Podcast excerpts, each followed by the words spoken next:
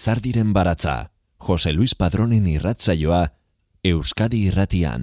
Gabon eta ongi etorri Lizardiren baratzaren irratzaio berri honetara.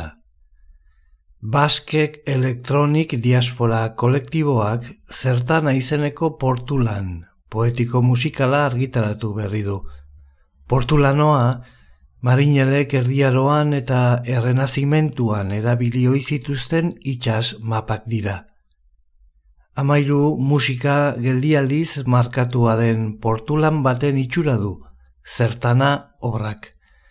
Gogo aberasgarriak diren e, variazio horiek itxaso bidaia zerumugan duten bazterrean sortuak dira. Eskuko telefonoan edo tabletan entzun daitezke hogeita amairu minutuzko luzeran. Endaiako abadiako ere muan insitu materialki egiten den oinezko ibilaldian, itxas bazterrean, edo beste leku batean, irudimenezko ibilaldian. Argazkiak eta testuak Aurelia Arkotxarenak dira, eta musika sorkuntzak Isa Suarezenak.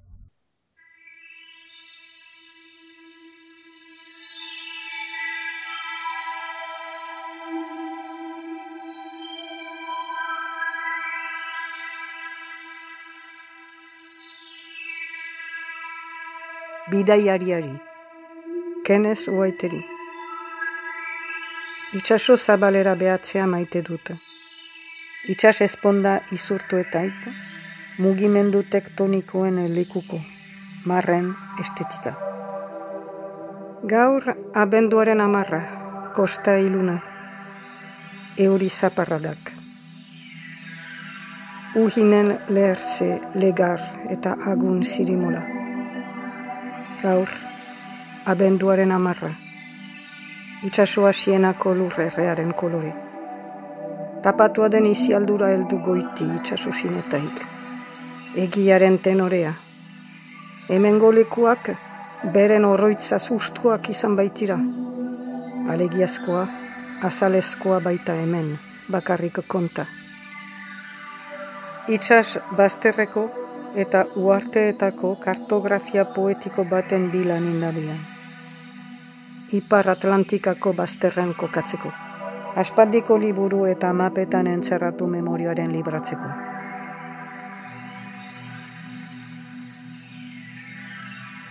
Bidaiaria miarritzetik iragaten zen, eta mintzatu nintzaion. Skotia desertan sortua, Pirineo bazterretan bizi izan zen, aspalditik orain armorikan kokatua. Enekin nituen, dorre kapitain kartografoak egin ternuako bikartak, eta itzuli eta sartaldeko portu ez osatu zuen itxas liburua. Bizkaitarra deitua zen Juan de la Cusa, aipatu zidan, eta haren munduko karta. Esplorazioa segitu. Batek bere bideari jarraiki, bakardadea sari. Joan baino lehen, bidaiariak hause errantzuen. Ibilor, argiz betea den untsa hundi hortan, eta legarrean galduak diren leku guzti hoiek, erresto guzti hoiek, atxik, gogoan.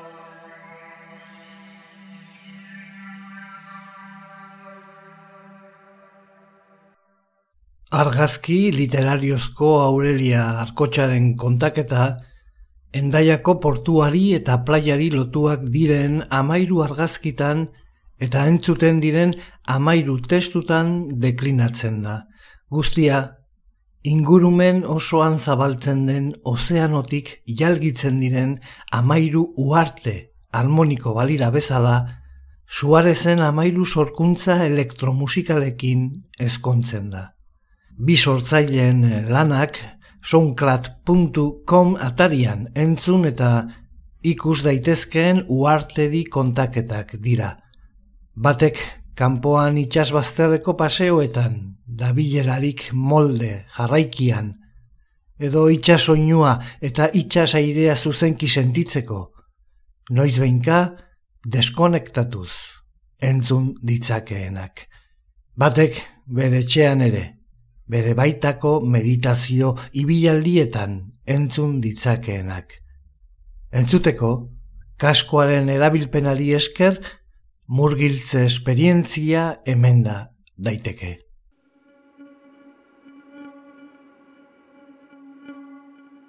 Bat, itxas bazter. Itxas ustai. Itxas bazterrean nabil. Itxaso mugak irestena. Hene begirada berriz eta berriz. Aradoa. Aspaldiko bidaiaren itxaso zara india hemendik baita amesten. Ordea, aspaldiko mesfidantza ahantzia da. Ur beltzarena, ur osinena, itxas solarena. Gaur itxas astirako portuak denetan. Itxasoa saleroskai. Nik, itxaso muga goibeldelarik, itxas bazterra lanbrotsu eta bakarti dut maite. Isa Suarez, bideo eta musika sortzailea eta Aurelia Arkotxapo eta 2002an jadanik argonauta proiektuan elkarlanean aritu ziren. Bruno Agerre artista plastikoarekin batera, mapa zaharrak eman zizkien arkotxak etxe berri ziburukoaren eta Euskal Marinelen testu zahar batzuk. Ondotik ere ziburun emanaldi bat egin zuten, Josean hartze zenak irakurri zituen etxe berri ziburukoaren olerki eder batzuk. Hala, Euskal Kultur Erakundearen, Euskal Itxazbazterraren eta autore eta argitaratzaileen elkarte nagusiaren laguntzari esker muntatu dute zertana, portulan poetiko musikala, itxasbazterreko eta uartetako kartografia poetiko baten bila. Eldutasun batera iritsi diren, bi emakumezkoen, bi sortzaile femeninoen indarrarekin datorren proiektua. Orienteko zertana. Itxas bazterrean ibili, uraren eta zeruaren muturretan. Partitzera doaz txalupak. Meditazio kosmografikoa hemen sortzen da. Urregian, soak untzea duelarik segitzen, untziaren zubiaren gainetik gero. Zentonzeko Joan Alfonso munduaren biribiltasuna ulertu nahi handabila. Uraren eta zertan idorraren artean bizi da, bi espazioien artean, arroxelako portuan. Zutik, rezepuelzen, reko untziaren gaineko zubian altura hartzen du balestarekin. Gazte zelaik, gabiara igaten zen, handik so egin ez da oartu, ura eta lehorra biribilak direla. Itxas araindi doazen bidaiariek, geldirik dauden bi izarretaik bati diote jarraikitzen. Itxaso mugaren kompleksuak zituen Joan Alfonso eta mandabilako Joanes mugiarazten. Lehenago mandabilak Antarktikako izarrari jarraikiz lurraren itzulia egite zuen. Zenbat eta leku hoietan barnerago sar, ohartu zen hainbat gorago zuela zeruan ikusten segitzen zuen izarra. Dio, lagunak kausitu izan balitu eta behar bezalako ontzia, urrunago oraindik joateko gizan, mundu hori itzulia egitea lortuko zuela garai hartan mila borzion eta berroita lauko maiatzaren ogoita laua. Joan Alfonsok bere testamentua den kosmografia finitu du. Handi gutira, irurogei urte ja pasatuak ditu elaik, embarkatzen da berriz, Ulises zahartu ura bezala, itzultzerik ukanen ez duen azken bidaierako. Alfonsok, Marco Polok, bere miresmenen liburuan aipatu ere moetan amesten du harentzat oraindik aurkigabeak diren lehor eta uarte haietan. Han, anitz urreria eta harri preziatu omen. Katai, jaba ondia eta txikia, nunote ordea, orientean kokatzen duen zertana, ulertzen da Joan Alfonsorentzat zertana, itxas bazterreko lehor idorra baino zerbait gehiago dela. Urean sartzen diren lur muturrak baino gehiago. Itxas ozeanoan diren irletan aurki daitezkeen finkabideak baino gehiago. Itxas aizeen marrumak, itxasoaren horroa, itxaso osinen izialdura gainditu behar, ara heltzeko. Zertana, eskualde osoa da Joan Alfonsorentzat. Han, nun baitu urrun. Bilatu dut, mapa zaharretan, kausitu gabe. Ezin ahantz, itxasa izan marruma, itxasoaren horroa, urrundu ez daitekeen izialdura.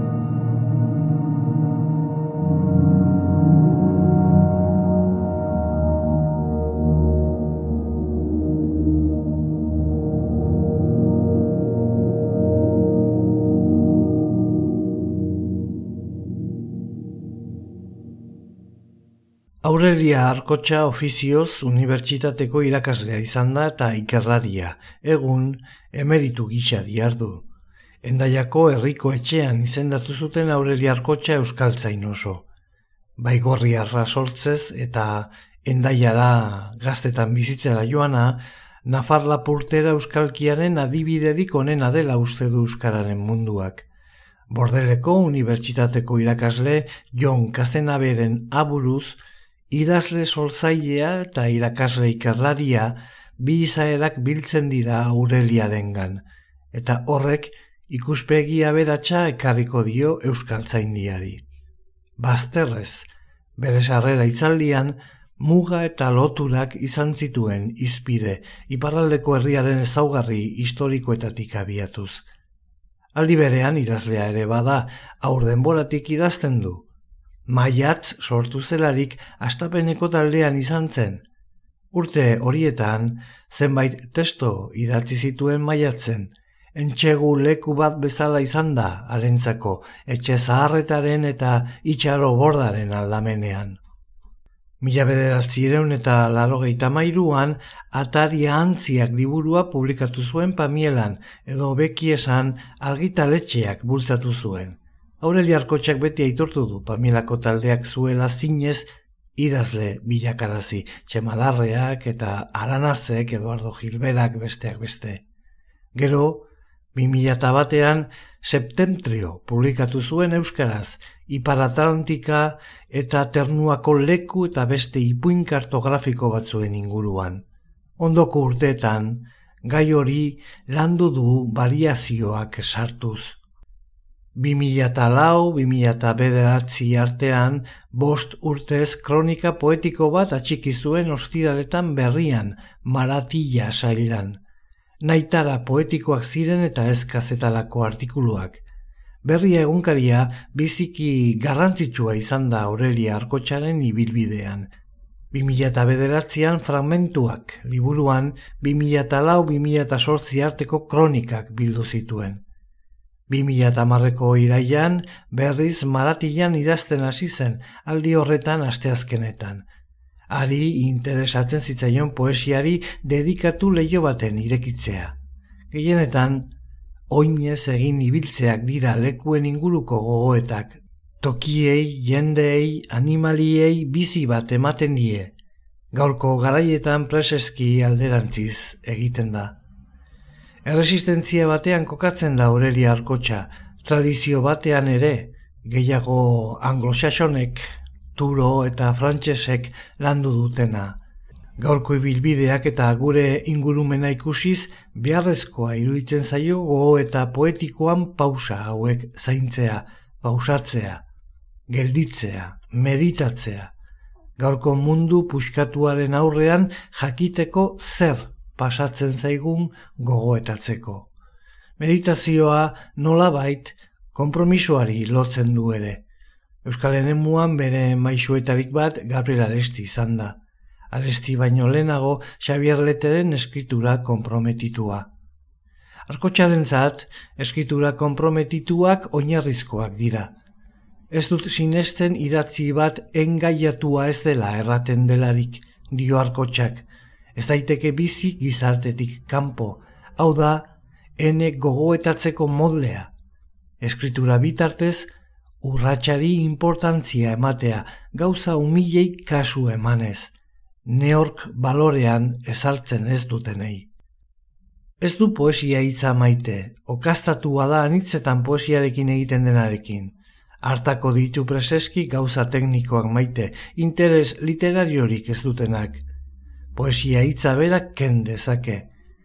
Narrazioa edo kronika hitzak erabiltzen ditu, Maite du ahal bezain modu simplean idaztea. Simpleki idazteak ordea ez du erran nahi ez dela landua. Aurden boran eta gaztaroan idazten zuen eta pintatzen. Ez nintzen horren gabe egoten ahal. Lan intelektualaren ondoan behar dut sortu. Ez banu idatzi eta pintatu gustatuko zitzeidan ofiziale konpeinon izaitea. Hene familian artesauak izan dira urteak eman ditut jakiteko ni aur hortara nindoala. Aita txikusirik zura lantzen, ama oialarekin oiala aztatzen, sortze giro hori enetzat izigarri garrantzitsua izan da. Artea eta artesaua artean ez du diferentziarik egiten, enetako dena artea da azaltzen du arkotxak. Gure euskaran, artesaua, eskulangilea, ofiziale erraiten da. Gaurko gizartean, anitz banaketa eta mespertxatze sozialak egiten dira. Ez dugu hola luzaz irauten alko. Nik beraz, poesia egiten dut ofiziale batek bezala.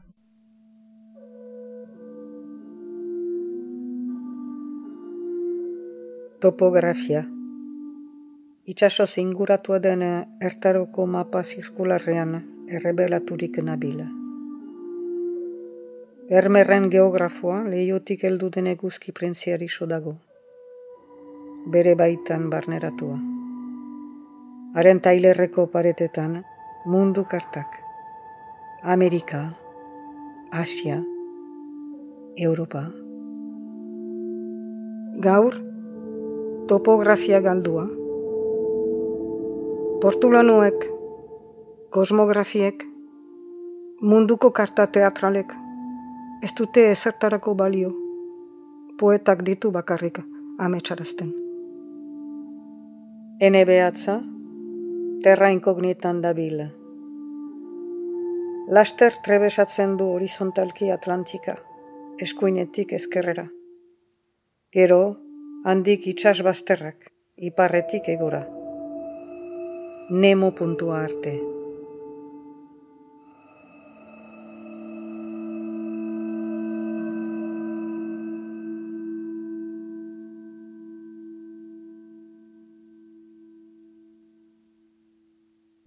Bask Elektronik Diasporak eh, plazaratu duen zertan alana entzungai gaur Lizardiren baratzean. Aurelia Arkotxa Euskal Literaturan katedradun eh, emerituak eta Isa Suarez kompositore, autore, kantari eta soun artistak elkarranean sortutako proiektua.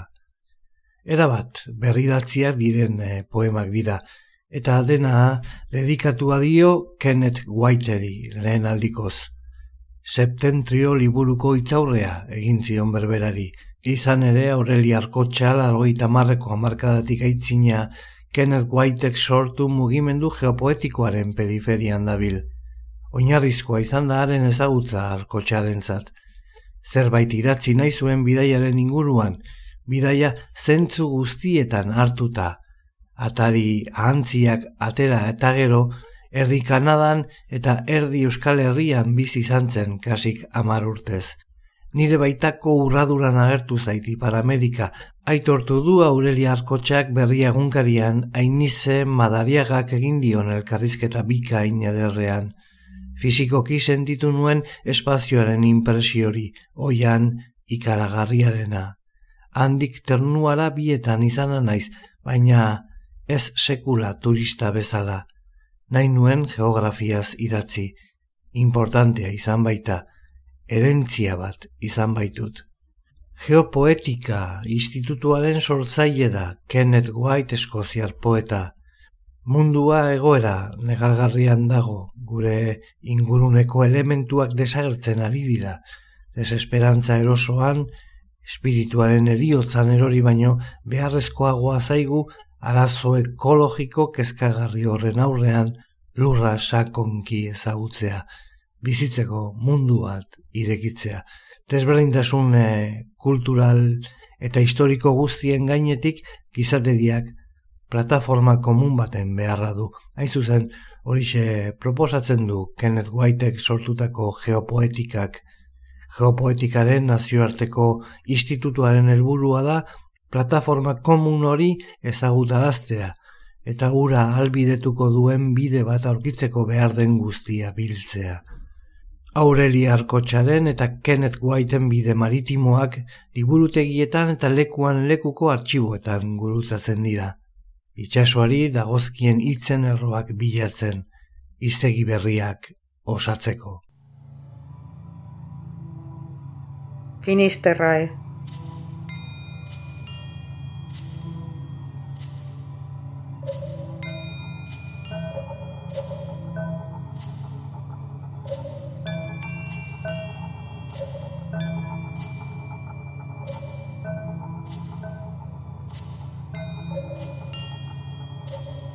Basterra, portuen, urgolkoen eta itxasadarren ere mua. Buru, argidorre, guain ere mua. Itxas goren eta itxasapalen artean kurritze. Gauzen mugetan kokatze, melastatze, ondar gune. Ekinoxio itxasaldi, erdiguneak irensten duen urak erretiratzean agerian usten, legarrezea, karramarro, itxasizar, orbel, putzu, arroka beltz zorrotz. Ur proteiformea, sagailoaren izurkadura baratsak uin bortitzen haunetan lehertze, biribilkatze, hauskune, borborika, muturreko lur, finisterre, muga eremu, finiz, terrae.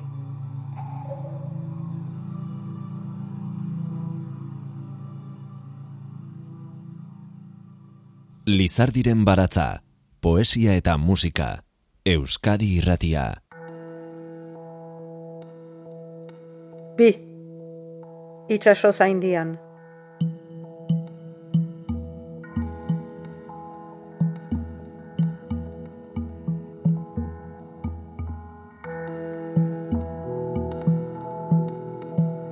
Itsasara indi.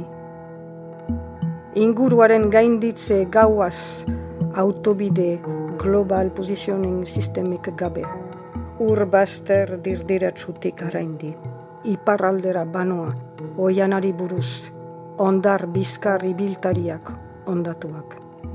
Lehengo garskuinan, ondar bizkarren sortaldeko oinarrietan ziren herriskak, aintzira txipien bazterrean, aldiro ekialdera buruz mugitzen ziren legar mendiek edo urek irents ez izaten, dio Elize Rekluk.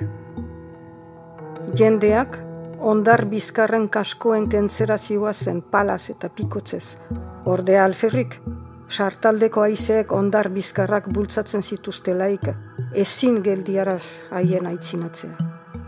Ondar bizkarrak berriz kurri hasten ziren laborarien ostea seatuz.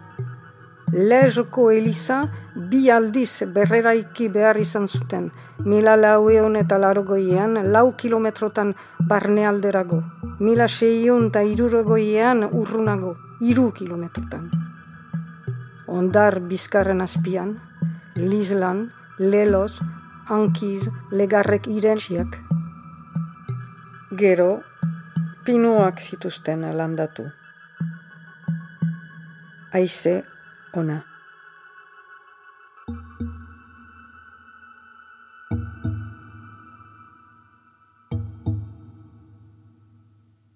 Bidaia beti da mitoa iesarena eta neurri berean hausaz norberanen barnera heltzearena. Literaturan ezagunak diren pertsonaiak euskaraz agertzen ditu Aurelia Arkotxak, adibidez Ulises. Betidanik interesatu zaio, Homeroren hori baino maiteago du Ulises behin itakara heldu eta Peneloperekin elkartu ondoren horizonteak berriz deitu eta bidaian dualarik. Badoa berriz, ustez beti gazte, Mediterraneoko mugetara heldu dira, jainkoak desafiatu nahian, suntxitzen da. Mare inkognita. Ulises zaharra badua berriz, itaka urruntzen ari. Herkulesen zutabeak ditu jomuga. Bururatu nahiko luke lehen hasi bidaia. Untziak arrankaka mediterraneoko azken mugetara heltzen. Gibraltarreko itxasartean sartzen ahalden bezala, usten eskuinetik sebila, iragaten septa. Oksidente rantze ekuadore aldera doa untzia errepuski. Ego hemisferioko izarrak agertzen, eta ipar hemisferiokoak itzaltzen diren lekura. Itxaso muga gibeleratzen ari, beti. Bost hilabete iragaten jalgitzen orduan mendi iluna, lur berria. Zirimolak harrapatzen orduan untzia eta eskifeia. Itxasoa gainera zaietxi ondoratu dira sartaldetik itxaso sinean behera badua untzi zaharra. Itxas zola beltzean ondoratu arte.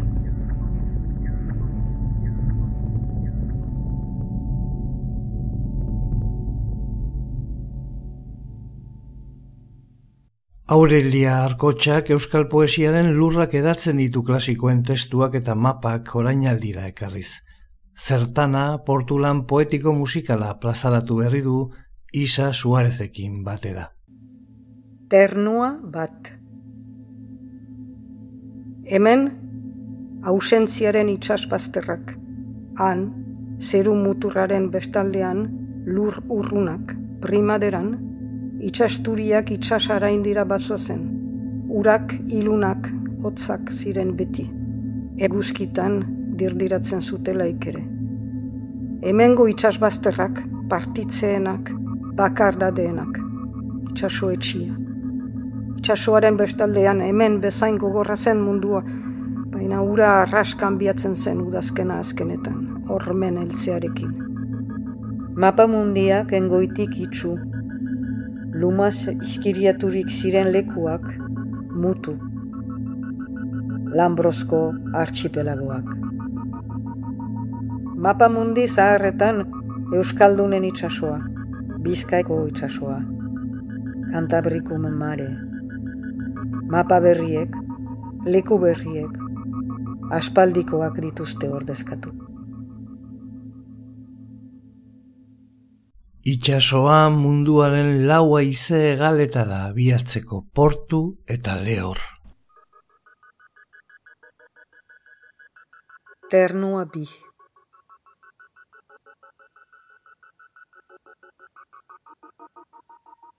Primaderan, hemengo itxasturiak sei hilabeteren dako hara berzenoa pait basozen. Atlantikako urak beltzak eta hotzak beti ziren. Eguzkitan dirdiratzen zutela ikere. Eta plaia xumeek etzezaketen itxas irriskutsuetaik begira. Untziak amarratzen zituzten portuak ordira. Plazentziako portua, kontxa itxura duen baia handiaren egian. Alere, ardura izenez aldatu dira. Pogosoa, Redbe, Pogopo, Cape St. Mary's. Outportuak utxak, gero eta ezestuagoak. Karta zaharretako luma zizkiriatu portuak. Gero eta itxago. Portuz portu uartez uarte, ahaztez ahazte egiten den ibilandia. Bidaide gogaide dio bidaiariak. Batek, pentsatzen ez dituen bideak ustegabeko elkar kausitzez eginak. Legarrean errestu itxuak. Haizeak lehuntzen duen harri blua. Gaur ja ezabatuseak diren hemengo itxasegiak, isiltasunaren itxasegiak, itxasturi, pilotu, pinazetako maisu, kapitain, arpoilari, bakailuaren eta balearen pikatzaile, gupele gile untzietako zurgin. Joanes, Mikelu, Adame, Martin, Estiben, Jakobe, Martiako, Joanisona, Betriko, Miketxo, Puputxo, Domingo, Betri, Morroin, Ogeo, Laurentz, Anton, Saubat, Marsanko, Paule, Munjongo, Mikelon, Gilen, Joanistoa, Martintoa, Sansu, Munju, Aingeru, Alamana, Mikelu, Sabat, Joan Peritz, Pompola. Primadera guziz, itxaso Atlantikoa trebesatzen zuten, ternua ondira buruz. Untzien amarratzeko portuak ez dira muitu, izenek ere portulano eta kartetan diraute izkirieturik oraino. Punta mea, aingura txarreko portua, bakailauko irla, buru arraso, barbort zilo, baia txarra, balsamuko portua, belila zertanekoa, sombreruko irla, irla sumea, baia ederra, txaire portu, eskatadiak, eskatarietako burua, ferrol zahar, sartzeko burua, fraidea, labeak, kaizpeko punta, martiriako arrada, oporreko baia, xoritako irlak, plazentzako burua, plazentza txipia, portu txosarra, Santa Kurutz, Sen Jango burua, Santa Mariako burua, Sen Pieretako irlak, Uliziloko portua, Urrunus. Terra inkognita berri batenak diren portu zaharrak. Mila esker Lizardiren baratza entzuteagatik. Irratsaio guztiak dituzu entzungai EITB naieran atarian. Iru, itxas lehor. Isola. Isolatzeko dira marra batez inguratzen leku utopikoak. Bakantzeko. Marra horren inguruan, itxas ozeanoa, oiana, basamortua. Legar mendiek, utopia zalearen zat, esperimentazio tokiak diren oasi estrainuak ingura ditzakete. Morok, utopiarekin, kampanellak, eguzkiaren ziutatearekin, beren garaien araberako munduak sortzen dituzte. Mororen utopiak, Amerikar kontinentea begi biztan du. Kampanellak berriz, Kopernikoren iguzki sistema. Mila borzeun eta ama borzeko uda.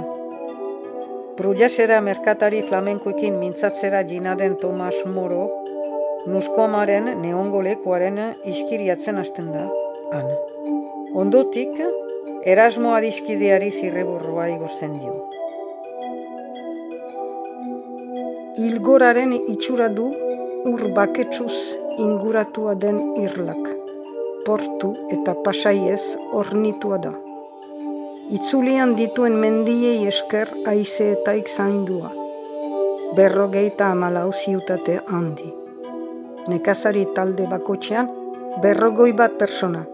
Talde bakotxak buruzagitzat esperientzia handia duten aita eta ama hautatzen ditu.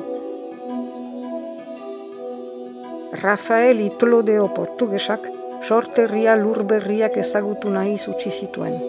Ameriko Besputxiren azken hiru bidaietan parte hartu onduan, Ekuadorreko marraren azpian barna segitzea bere bidaia erabaki zuen.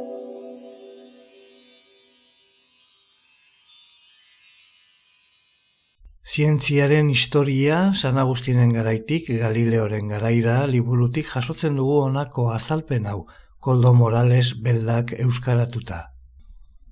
Ibaien bidezko hobekuntza garrantzitsu bat egin zen amalaugarren mendearen inguruan, ubidetan esklusak eraikitzen hasi baitziren. Lehorreko garraioan ere aukera berriak sortu ziren, hala errepideak egiteko teknika berri bat sortu zen, arrizko kuboak erabiltzen ziren, lur sortezko edo areazko oe batean jarrita. Bestalde batetik, Ibilgailu urbildunetan aurrerapenak egin ziren, ala nola eskorgaren asmakuntza mairugarren mendean. Lehorreko ibilgailuak mekanizatzeko saioak ere goiz hasi ziren, mila lareun eta hogeian hain zuzen ere. Fontanak belozipedo bat deskubritu baitzuen urte horretan. Amasigarren mendeko amaieran, gizakiek gidatutako makinen bitartez eta belen bitartez mugitutako gurdiak eraikitzen bide ziren erbereetan.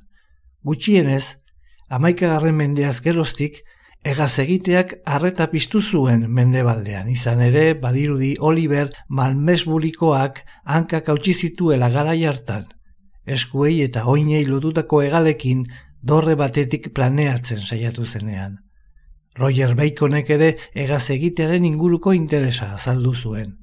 Leonardo da Vinci egaz egiteko makina mekaniko bat diseinatu zuen. Bere egalak txoriek bezala astintzen zituen makina bat hain zuzen ere. Garraio metodoen nobekuntza horiei lotuta aurrerapen garrantzitsu bat egintzen mendebaldean. Zeren erromako garaiaren ostean lehenengo mapa onak agertu baitziren berriro garai horretan. Lehemari eta itxasorratzari mapa zehatzak gehitu zitzaizkien. Itxasorratza amabigarren mendean hasi zen erabiltzen. Itxasontziek lehorra ikusi gabe nabigatu izan zuten modu eraginkorrean. Munford edo sanetan, espazioaren inguruan sortutako itxaropen arrazionalek esplorazioa bultzatu zuten. Arlo horretan, sumatzen ziren utxuneak betetzeko xedez. Erdiaroko lehenengo benetako mapak, marinerentzako mapa portulanoak edo navigazio kartak izan ziren. Ezagutzen den lehen biziko portulanoa, amairugarren mendeko amaierako karte pisane da, baina beraren perfekzio teknikoa ikusita badirudi beste batzuk egin zirela lehenago, inoiz aurkitu ez baziren ere. Esaten denez, Genoako zenbait marinelek bere posizioa erakutsi zioten mapa batean San Luis Frantziak hori, mila bederatziren eta irueita marrean, Tunisiarantz zioalarik. Eskura dauden froga batzuek, portulanoak Eskandinavian asmatu zirela pentsarazten dute, baina frogatuta dago, alabiarrek kartak zituztela aspalditik eta alaber, Bizantzio, Katalunia eta Genoako marinelek ere navigazio kartak garatu zituztela. Ezagutzen diren portulano guztietan legua katalana erabiltzen zen distantziak neurtzeko, eta horren bestez, badirudi, katalanek euren nagusitasuna aldarrika dezaketela alor horretan. Dena dela, litekena da, erabilera hori geroago finkatu izana, erosotasunaren eraginez. Egia esan, Portulanoen jatorria erabaki gabeko kontua da oraindik ere. Iraganeko mapae mundi simboliko tradizionalekin alderatuz gero, portulanoen berritasun nagusia da eremu espezifikoetarako egiten zirela, bertan gida moduan erabiltzeko. Gizon praktikoek eginda, beraien oinarria distantzianen eta azimuten zuzeneko determinazioa zen, korrikina eta itxasorratza baliatuz. San beharra dago, ahatik, normalean kostaldeko eremuak baino ez dituztela barne hartzen. Ez zuten, ez latitudea, ez longitudea adierazten. Portulanoak, norabide lerroz osatutako sare batez estalita zeuden. Era horretan, itxasorratzaren arabera leku bakoitzak zuen markazioa ematen zen mapan. Norabide lerroak zirkulo batean antolatutako zenbait puntutatik irradiatzen ziren, zeinak, aize, arrosan, adierazitako puntuei baitzegozkien.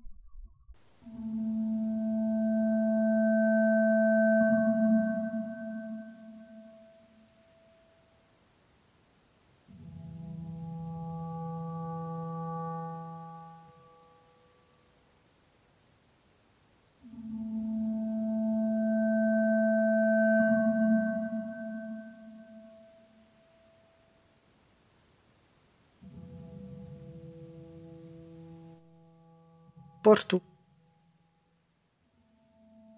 Soaz, Siburuko portu aldera. Orduzu eskerretik portuko oraingo eraikuntzek erdi gordea, errekoletoen komentua. Astapenean, uarte txipi baten gainean emana zen, mapa zaharrek erakusten duten bezala. Ontsa ezagutzen zuketen lekua, Joanes Etxeberri Ziburukoak, materrak eta ere atxularrak. Urbil zaitez eta sar, atari ersitik. Kalaustra orduan agertuko zaizu. Usaian ne hor handuzu erdian, aspaldiko iturri zuria lau arrizko zutabe egina. Urik ez dario.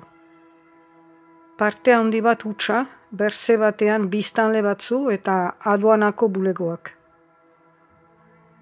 Euria hasten, erauntzia, aizea, angoitian pintura joana da, lehioen berinak hautsiak, kalaustran sartu bezain laster eskerretik sartze bat. Abisu honekin, veuillez ne pas claquer la porte et la crocheter ouverte ou entrouverte. Atea irekia. Pasabide iluna badoa zuzen, ar berriz esker, ate edo leio baten karranka arreskuin orain. Itazura nunbait tantaka ari. Segi, pasabidean itazuraren asotsari buruz. Gune zabal batetara heltzen gara. Arraildura luze-luzean kurridoa. Lauza morean gainean putzua. Bi leio handi eskuinetik.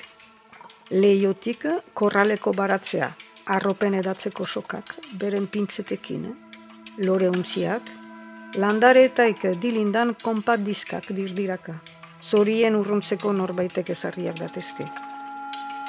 Urteak joan dira eta jin. Orain, diote datorren urtean direla hasiko obretan. Dena polit geldi dadin, memoria kulturala ere zainduko dutela. Diote.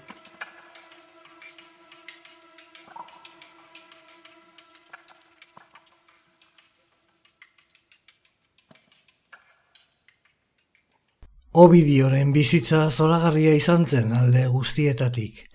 Erroman gortesau eta enperadorearen adiskide izatetik erbesteratua izatera iritsi zen. Turkiarrek kara de kitz, itxaso beltza, eta greziarrek ponto eusino itxas abegikorra deitzen zuten eh, tokian. Danubio, Donauren, eragina amaitzen den eh, tokian orduko zibilizazioaren muetan.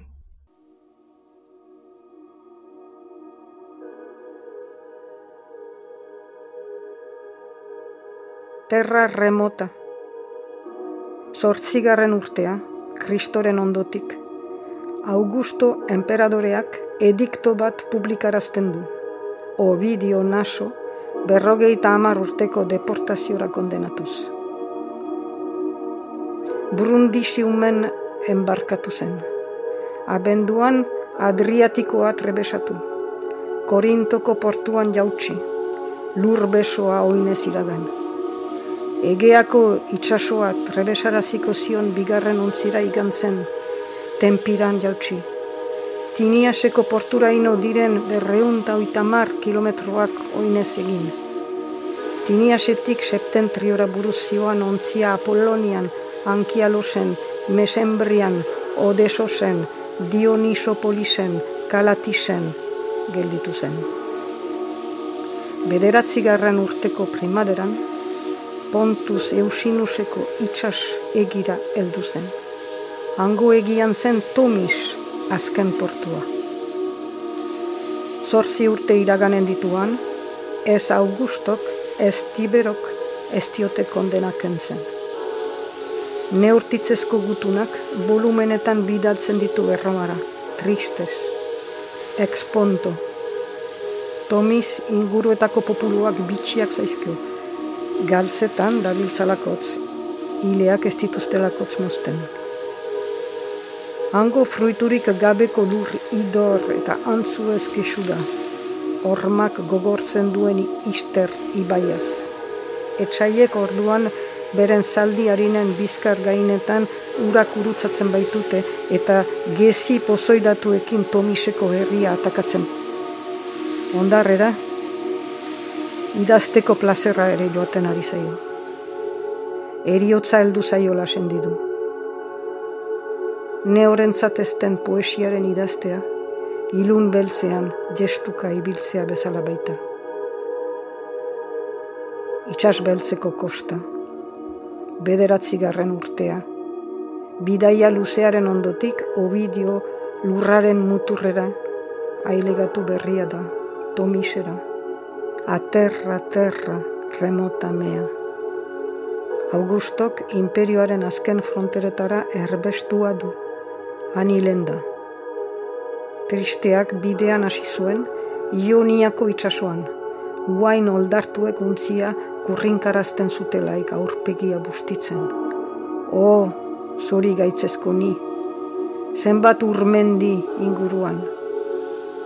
Itzaurrean liburuari gomendioak erbesteko liburua dela. Eza antz, ene malurra, zoaz liburuenea, agurritzazu hain maite ditutan lekuak. Norbaitekan jenden artean ene berririk jakin nahiko baluke, erran, bizirik nagola. Baina ez gehiagin mintza, gehiago jakin nahi duenak idazten dudana irakur beza. Poesia harima barean da sortzen ordea. Zori gaitzek bapatean didate ilundu bizia. Poesiak bakardadea du iskribitzeko eskatzen. Eta baretasuna. Ni itxasoaren naiz menpe eta aizeen eta negu gorriaren. Liburu, longa bia est, propera. Aurelia Arkotxa emakumeen izkera propioa, intimoa, pertsonala eta sentibera izateaz gain, utopien kreatzaile ere bada. Horrela utzi zuen agerian, atari antziak bere lehen olerki bilduman. Kanadan bizitako urteak bere bigarren lanaren inspirazio itur izan ziren. Septentrio liburua da lana eta bertan arkotxak Euskal Arrantzalek ternua aldean utzitako arrastuak jarraitzen ditu. Bertako herri eta bazterren izenak malenkonia eta misterioz betetako poema eta narrazioak osatzeko tresna bihurtzen dituelarik. Bidaia hartatik dator, Aurelia Arkotxaren eta Isa Suarezen zertana portulan poetiko musikala. Arkeologiako denbora geruza, kostako memoria erabat, ezabatua. Ekialdeko filosofiako orekaren bilatzailea, eskuzko sorkuntza. Garra zibil garaian bere burua mendian gorde behar izan zuen, amaren aita. Mapa hori eta beste gauza batzuk. Txikitatik liluratu duten mapak bidaia ez zentzu turistikoan, biziki anonimoa baizik. Bidaia euskarara ekarria eta euskaraz bidaiatzea. Bidaia lekua baita. Eta jakin ezazue hortik eguzki sortzera joanez lurraren itzulia egin daitekela.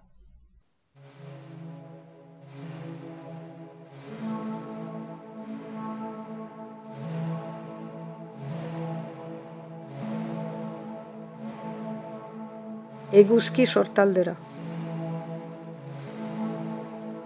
Biniamin ben jona, mila eun eta irurogoita seiko urtearen atarian aterazateken tuteratik zaragozarako bidearen hartzeko. Eguzki sortaldeari buruz. Bospasei urteren bidaia.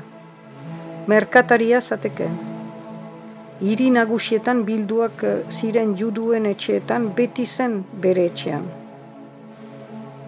Zaragozatik Tortosa, Barcelona, Narbona, Marsella, Erroma, Konstantinopla, Abidos, Jerusalema, Bagdad, Txinako lurretaik berrogei egun urbil egon zen, baina netzen araino joan. Entzuna zuen hango itxasua ormatua zela eta ikaragariko aizeek inarrosten zutela. India, Nubia, Etiopia eta El Cairo berri trebesatu zituen. Gehienik gustatu zitzaion iria Alexandria.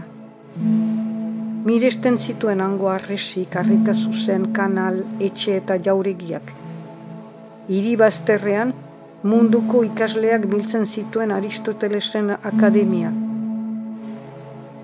Irian denetaik geldi gabe heltzen ziren merkatariak al Andaluzetik, Frantziatik, Normandiatik, Burgundiatik, Nafarroatik, Flandesetik, Bulgariatik, Lombardiatik, Veneziatik, Arabiatik, Afrikatik eta berze hainbat likutaik. portu aldean, rasideko atetik, itxaso ateraino zioan eta urean mila bat lekuaz barneratzen zen bidearen buruan. Faroa. Han, dorrearen kaskoan gauero, zaintzaleak sua pizten zuen inguruetako marinelen abisatzeko. Lehen, kristalezko mirailak baomen ziren, Itxas ustaira hurbiltzen ari ziren onzi etxai urrunenak hurbil-hurbilean izan balira bezala erakusten omen zituzten delako mirailek. Marinelak hautsi zituen arte. Lizardiren balatza itxasoz inguratua da. Itza, bela erraldoiaren antzera zabaltzen da aurkitzeko daukagun munduaren esateko. Mil esker zuen arretagatik datorren astera arte. Izardiren baratza Euskadi irratian, Jose Luis Padrón.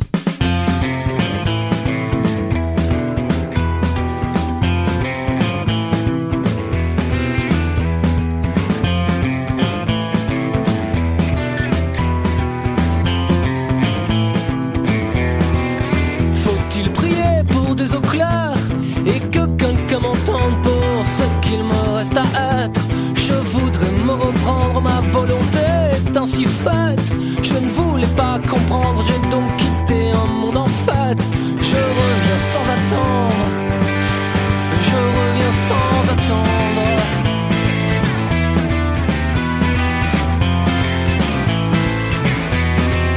Oh mon Dieu, que la ville est belle, de loin comme c'est frappant, je me suis toujours foutu d'elle. Je serai revenant au milieu d'une mer d'octobre ciel d'argent, les rêves ne sont pas si propres, je le sais maintenant.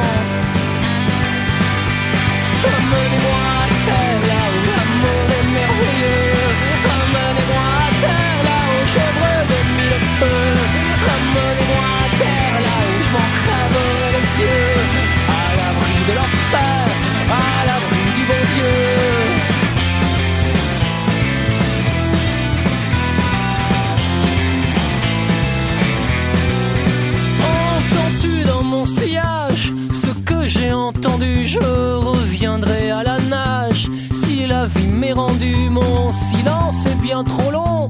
Les mots n'ont jamais pu soigner ce que j'ai au fond, ce que j'ai toujours eu.